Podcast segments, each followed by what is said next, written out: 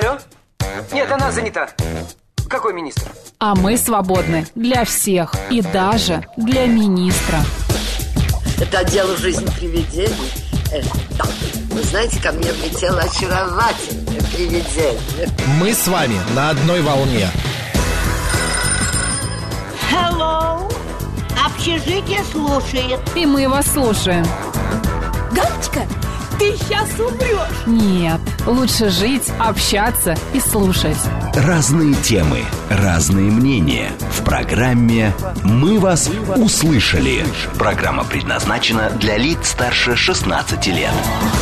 12 часов 35 минут в Москве, да ладно, уже 36. А, в студии Марина Александрова. Челноков. И мы продолжаем, друзья. И, как всегда, по пятницам у нас а, такая кино, а, кино а, полчасика. Полчаса про кино. Или как, Марин? Про кино полчасика. Давай так. Кинообзор. Кино, ну, обзор как-то скучно. Ну У ладно. меня была на самом деле идея, как назвать рубрику. Можно сказать, э, Тарковский прием, если у нас радио и кино. Как так совместить, модненько звучит.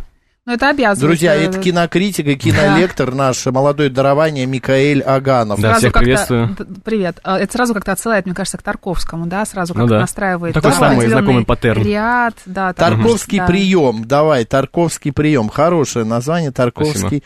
прием. Я записал. Так, ну что, как мы и анонсировали на прошлой неделе, а, на этой а, мы говорим о пяти сериалах для э, июля. Да. Что посмотреть в Да. июле, какие пять сериалов? Можно я начну и один шестой назову? Я вчера начал смотреть, а, первых три серии я посмотрел, продолжение, это второй сезон. И просто так. и просто так, да, откуда ты знаешь? Ну, потому что все смотрели, и все Да, да, занимаются да. тем, что ругают эти три серии. Я хотел сказать то же самое. Во-первых, а, он купированный, он очень э, цензура. э, Смотришь, смотришь, потом бац, совершенно другой какой-то сюжет идет, и не поймешь, чем кончился предыдущий. Там ку- а, купирован очень сильно. Ну, а вообще богато снято, как всегда, модно, много хорошей одежды. Но мне, Но мы видим чё- взрослых инфантильных женщин. мне чего-то не хватает немножечко. Друзья, хотите посмотреть, смотрите, а так я а, свое мнение сказал. Но Марина ты вот знаешь, тоже. даже ностальгия, мне кажется, не вытягивает этот сериал. Даже А. любовь к героиням не вытягивает этот Да, сериал. но обещают, что появится Саманта в, буквально в середине се- сезона, и появится Иден, или Итан, как его зовут, ну, одна Да. из любовей Сары Джессики Паркер в, в- в фильме а, Кэрри. 60 лет только начинается, Это да? правда, да. Ну, там им по 55 якобы, 56. вот Ну, так. ты знаешь, я просто отметила для себя нелогичность сюжета, потому что я смотрела и не понимала, ну, почему здесь вот вы делаете так, а не вот так? Ну, это же логично.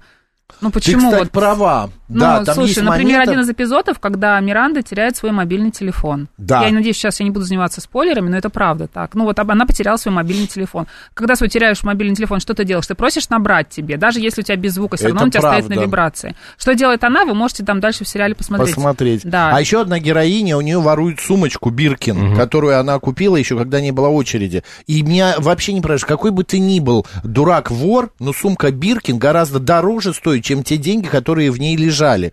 Он выкидывает эту сумку в огород какой-то, в палисадник там, в, посереди, в центре Нью-Йорка, а все, что внутри, ворует. Мне Она кажется, потом сериал нужно было конце- назвать не просто так и просто так, а в смысле. В смысле? Смотришь, в Не смысле, ну, поняла. как, как вообще, где здесь логика? Почему взрослые женщины себя ведут как инфантильные девочки? Не поняла, да. Не поняла. И я очень- сейчас, э, варю- ва- э, моя любимая, кстати, сценка, сейчас мы перейдем к нормальным сериалам, потому что сейчас еще буквально минута. А яйцо пашот, как она в 60 лет научилась Да, варить. да. И Это она же вообще потрясающе. Неправильно Многие, многие, да, многие наши женщины, которые готовят, в принципе, Ну, да, умеют это делать, кто-то не умеет. нет, да, Ну, просто не как её. это преподносится, просто вверх инфантильности, просто вот, я не знаю, вот э, выше этого, я не знаю, что можно еще сделать. Это правда. И Так, очень много голой Миранды. Вы знаете, Ну, для просто- кого-то это может быть плюс. Нет, это Нет? не плюс. а Миранда, вот я это- не заметила много голой Миранды. Когда она в какую-то криокамеру по- э, лезла. Ты помнишь, она Нет, я вылезала как-то оттуда? я одним глазом, если честно, смотрела, ну потому нет, что не впечатлили е- меня этот там сериал. было. Давайте поговорим лучше о сериалах, которые целиком. точно стоит посмотреть в июле, может быть, пересмотреть. Давай, Да. поехали. А, я решил- Извини, что мы влезли. Ничего накипело. страшного.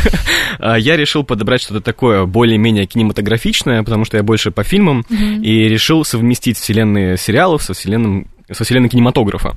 И, пожалуй, начнем с «Королевства», режиссера Ларса фон Триера, который в основном, конечно же, специализируется именно на, кинемато- на кинематографе, на фильмах, на полноценных картинах, он снял в 94 году такой сериал под названием «Королевство». А, Вышло два сезона, с 94 по 97 год, и после этого произошло большое затишье, где-то в 25 лет, и совсем недавно только он его закончил, в 22 году. Э, можно было сходить на сеанс даже в художественный кинотеатр, э, посетить и весь сериал, весь сезон этот посмотреть э, за один присест. В смысле, а, артисты те же? А, артисты нет, не те же, а, но я не Ну, буду спойлерить. могли? Не буду спойлерить, как именно он продолжает. Там есть некоторые артисты, которые выжили, которые смогли продолжить сниматься. Оптимистично звучит, да. Да, но я не буду спойлерить, как именно вот Триер решил продолжить свою историю. Это интересно, это стоит того. А Королевство это история про а, поликлинику. а, И про то, как в ней живут э, доктора, как они лечат э, своих пациентов и как они справляются со внутренним злом. А, Это такой один из основных и самых интересных мотивов творчества Триера — это зло внутри человека. Этот э, демон, который в нем сидит, и, собственно, через э, э, демонов своих героев Триер борется и со своими демонами, с какими-то своими изъянами. А Королевство — это э, такой прототип э, скандинавского Твина Пикса, можно так сказать. Если вам нравится Твин Пикс э, Линча, нравится. да, тогда Королевство обязательно к просмотру. Он также выстраивает свою вселенную, где, в принципе, ты и не разберешься, что происходит. А, Это максимальный сюрреализм, абсурдизм, как все, как мы любим. А, При этом это, наверное, самый интересный микс сюрреализма с драматургией, который я когда-либо видел. А, С самого начала нам кажется, что мы смотрим какой-то недоситком, мы не понимаем эти шутки, этот черный юмор, мы не понимаем этих отвратительных персонажей, которые вообще э, действуют не по логике, исходя из какого-то зла, но уж точно не добра, не разума. А в конце мы понимаем, что Три- Триер не просто так строит эти какие-то злостные мостики. Это все ради того, чтобы заняться психотерапией, для того, чтобы вылечить эту поликлинику, этот госпиталь, и вместе с этим вылечить все человечество, можно так сказать. Он поднимает э, такие личные для себя темы, он сам из Дании, он поднимает э, темы противостояния общества Дании и общества шведов, Швеции. Он поднимает э, тему фа- фашизма э, шведского по отношению к каким-то э, жителям Дании, датчанам, да, и все очень близко к его сердцу. А третий сезон, он все-таки продолжает э, говорить вроде бы на те же самые темы, но скатываясь уже в буфанаду. Скатывается в буфанаду, и третий сезон куда больше походит на ситком, и, например, Ситком надо объяснить нашим слушателям, а, что это когда э, за кадром смеются. э, не, ну, ситуативная Или- комедия, А. можно так сказать, когда а происходит... когда смеются за кадром, не обязательно. Я думаю, нет. А, Нет. всё, Да, понятно. Ну вот, например, «Офис». Мы можем назвать «Офис» ситкомом. Э, Мгм. Такой э, известный сериал. А, И, наверное, можно «Королевство» тоже прозвать таким драматургическим, сюрреалистичным офисом от мира Ларса фон Триера. А, Что я заметил для себя в третьем сезоне, когда просматривал его в художественном, очень грустно, конечно. Ларс фон Триер, продолжая критиковать вот это внутреннее зло человека, наверное, это уже издается. Он э, боролся очень долгое время со своими демонами, с какой-то своей болезнью. Он э, долгое время пытался найти спасение в искусстве, о чем очень долгое время также говорил. У него многие фильмы посвящены именно спасению в искусстве, и, к сожалению, они заканчиваются тем, что никакого спасения-то там и нету. Э, скорее всего, автор, художник вынужден погибнуть. И, к также большому сожалению, это на самом деле вызывает слезы, что человек, который всю свою жизнь потратил на кино, на кинематограф, на то, чтобы творить, э, по итогу выпускает такой сериал, свой финальный сезон, это работа всей его жизни, самая системная работа, и говорит, что, э, знаете, что я сдаюсь. Он поднимает руки перед публикой и поднимает руки перед своими демонами. Очень, Алло, меня да, слышно? Да, да. очень хорошо Михаил, слышно. а это смотреть, э, я так и не понял, какая твоя оценка. Это хорошо, плохо, тебе понравилось, нет? А, Третий сезон я бы никак не назвал, никак бы не оценивал. Это просто похороны художника. Первые два сезона, да, по-моему, это обязательно к просмотру. Это Всё. очень хорошо. Теперь понятно. Так, я знаю, что- чем я буду заниматься завтра. Так, подожди, Прям это еще только один меня. э, Ну, подожди, ну, нужно сериал. с чего-то начинать, Там еще правильно? несколько, э, четыре принес Микаэль. Так, идем дальше. Что у нас? Далее я хочу поговорить о Бергмане. Я его уже упоминал на прошлом эфире. Один из самых э, известных режиссеров соврем- и современности, в принципе, тоже, потому что о нем не перестают разговаривать. Он э, творил на протяжении всей своей жизни, с 40-х годов, вплоть до 2000-х, он умер только в 2007 году. Э, Фанни Александр — одна из самых системных его работ. Это последняя его большая работа в большом кино, на которую он потратил э, огромный бюджет в 6 миллионов долларов, чтобы понимать примерно, что это за деньги. Обычно он тратил на свои работы от э, 150 тысяч долларов до, не знаю, там, 400 тысяч долларов. А здесь 6 миллионов долларов, и не зря получил он за свою работу целых 4 статуэтки «Оскар», а, среди которых «Оскар» за лучший иностранный фильм и даже «Золотой глобус» получил. Э, Приняли очень хорошо его работу, крайне хорошо. И выпущена она была в двух версиях. Фанни Александр как фильм Да, и да. Фанни Александр как телевизионный сериал. И, конечно же, стоит смотреть именно вторую версию. Она идет на три часа больше, то есть в два раза больше, и там куда больше деталей, куда больше погружения э, в мир персонажей. Там А- шесть серий, да? да, около шести серий. О чем эта раб- работа, в принципе? А, Бергман любит снимать о себе. Он любит копаться в своих гнойниках, любит копаться в своих драмах, в своем прошлом, в своем воспитании. Это человек очень сильно травмированный, сугубо травмированный родителями, церковным воспитанием, а, также травмированный нацистским воспитанием, э, которым он был одержим долгое время, ну, какое-то время своей жизни. И, собственно, Фанни Александр повествует о детях, о брате и сестре, Александр и Фанни, которые растут в трупе актеров театра.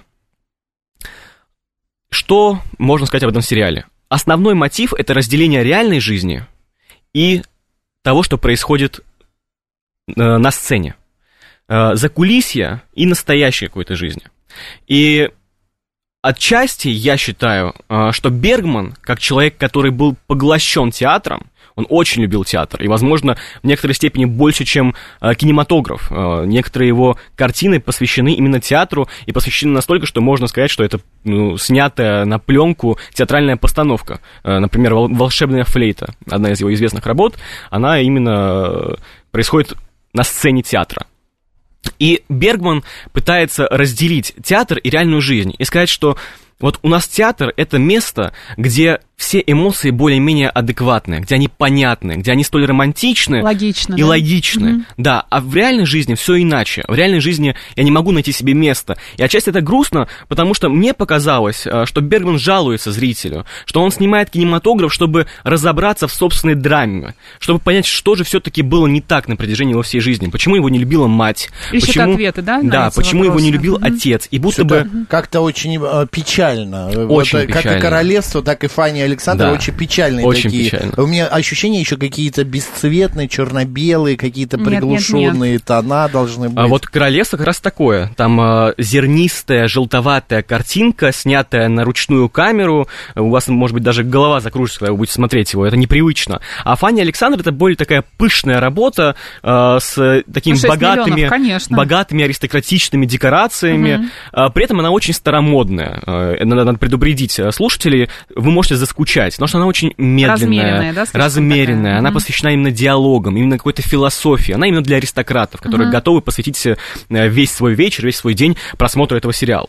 Да. Но Берман всегда был таким, Для э, не для ценителей, да. всех, да, не Да. для всех, Определенно, а для определенно. людей специального круга.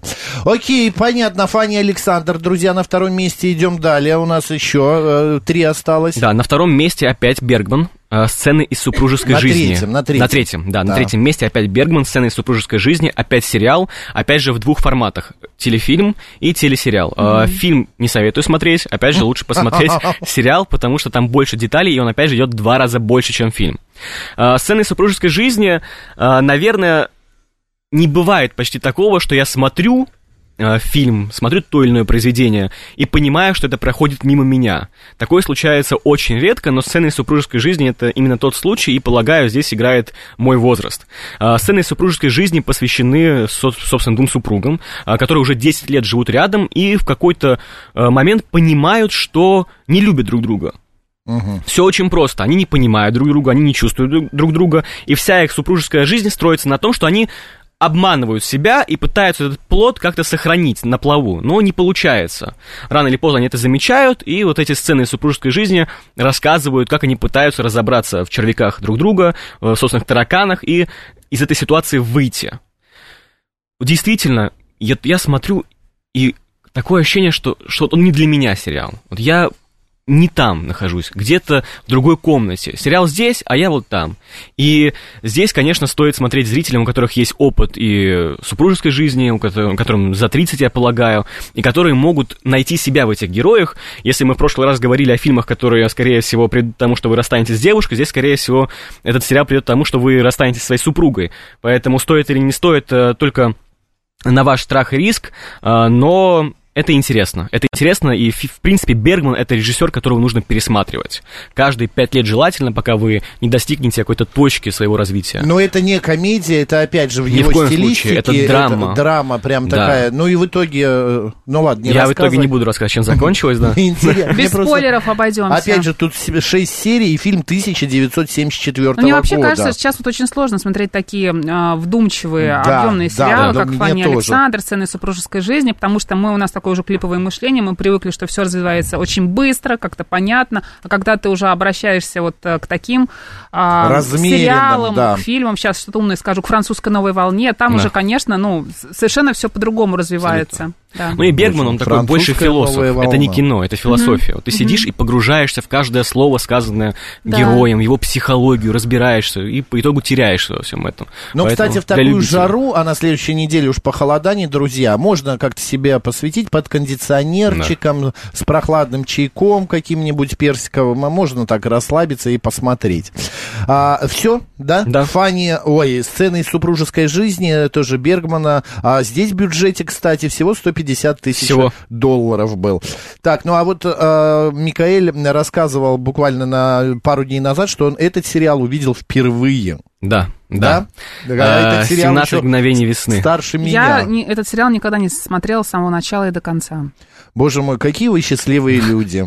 Вот, Да. э, я не скажу, что это мой любимый сериал, но я его люблю. Вот, Ну, не самый любимый, но такой вот, где-то там в десяточке, он где-то на вот девятом-десятом месте. Но он какой-то вот прям вот наш, Мгм. вот наш сериал. Да. Ну, рассказывай, 17 мгновений весны молодой дарование выбрал для просмотра. Посмотрел я его, наверное, впервые где-то полгода назад, и, может быть, чуть больше, и для меня это было откровение. И почему я выбрал, я считаю, важно, чтобы люди моего поколения, молодые люди смотрели это и говорили об этом. Важно, чтобы мы не забывали а, столь э, высокое искусство, я даже не побоюсь этого слова, это фильм, который банально работает. Э, Он работает. Я даже не знаю, как иначе высказаться.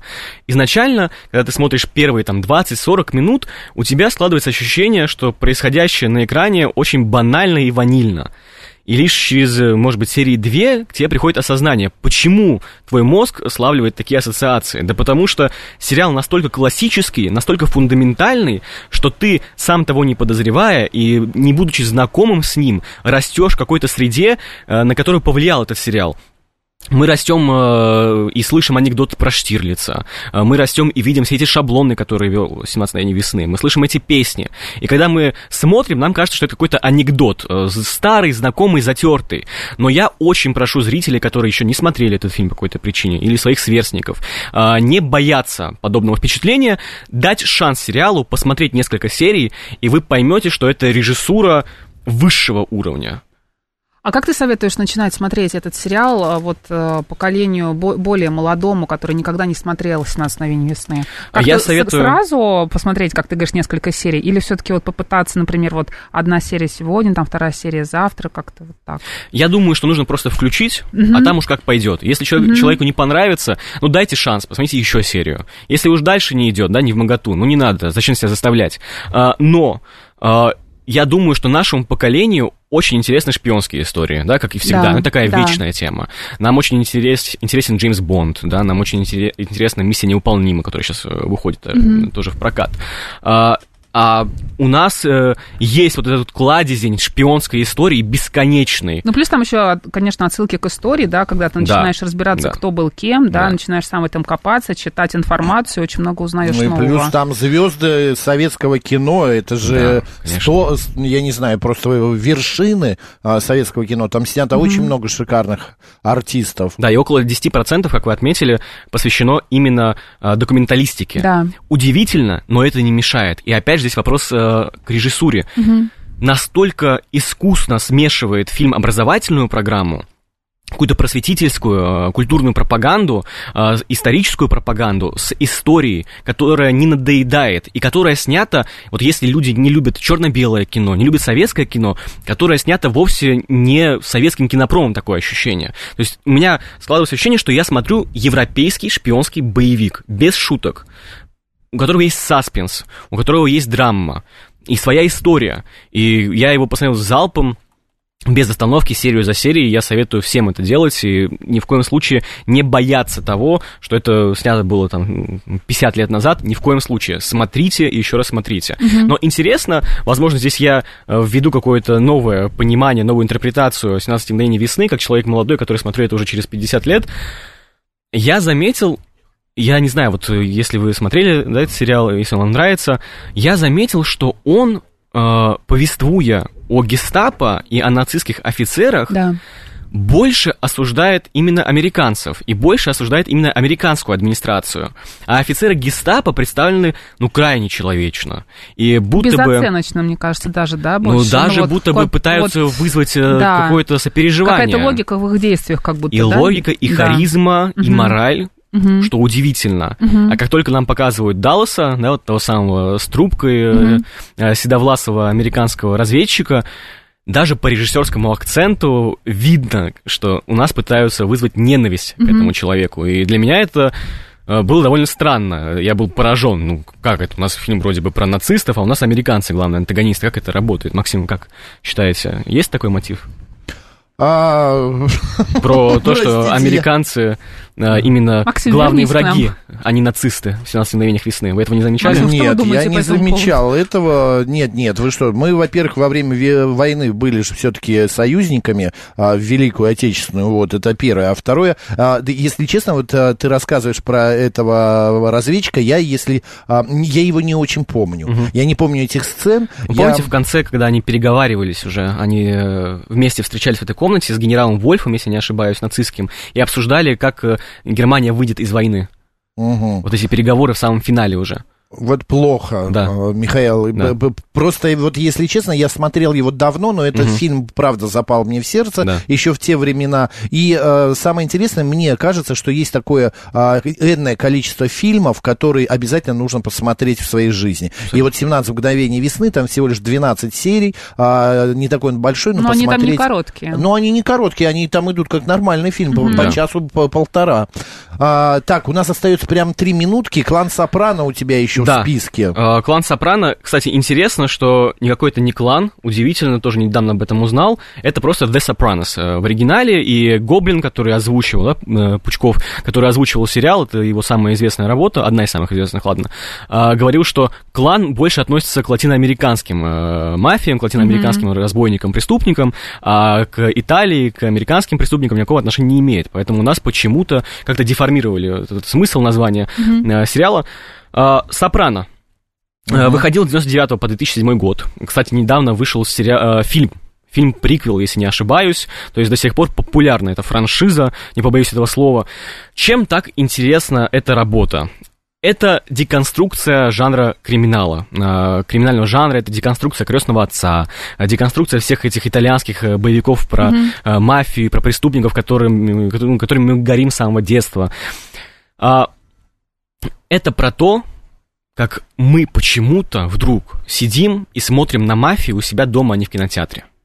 И мы смотрим на мафию, которая почему-то вдруг представляется нам такими же людьми, как и мы сами. Главный герой э, плохой семьянин, он не понимает своих детей, он не понимает свою жену, у него э, проблемы со здоровьем, у него панические атаки, он ходит к психотерапевту. И за первый там сезон он даже почти никого не убивает. И на самом-то деле для странно, да? аудитории... Хотя, казалось бы, Да, да. видеть Да. такого гангстера очень непривычно. А оказывается, что гангстеры это такие же люди, как и мы, которые там не, рас- не, не расхаживают с пистолетами на перевес, не убивают каждого, кто им не понравился, которые также вынуждены проявлять терпение, хладнокровие, э, идти на уступки и страдать, страдать от лишнего веса, страдать от седины, страдать от того, что они лысеют. И э, с какой-то точки зрения это такая демаскулинизация образа гангстера, и этим сейчас очень любят заниматься, да, и на отрицать э, маскулинность э, в каких-то героях. И Это интересно. Вот я такого почти никогда не видел. Это интересный взгляд. Ой, ну отлично, друзья, вам дали карты в руки, теперь понимаете, что с ними делать. Я а, для тех, кто хочет, знаете, таких сопелек, а, такой вот а, прям малинки, любви, включите, посмотрите сериал «Постучи в мою дверь». Вы знаете, на месяцок вы как... Марина сделала глаза такие по 5 копеек. После всего того, что было в нашей программе, ты советуешь Я сериал? хочу, да. Макс, я сказал, остановись. сопельки, любовь, какая-нибудь там и прочее, прочее. Турецкий сериал, 108 серий, двери, и вы займете себя, вот знаете, выходные пройдут недаром. Правда, в мозг взорвется, кажется, но все-таки да. Наш кинокритик, кинолектор Михаил, Михаил Аганов был Спасибо. сегодня с Спасибо, нами Михаил. в программе Тарковский. Что? Мотор? А, Тарковский прием. А, прием. Марина Александровна. Оставайтесь, радио говорит Москва.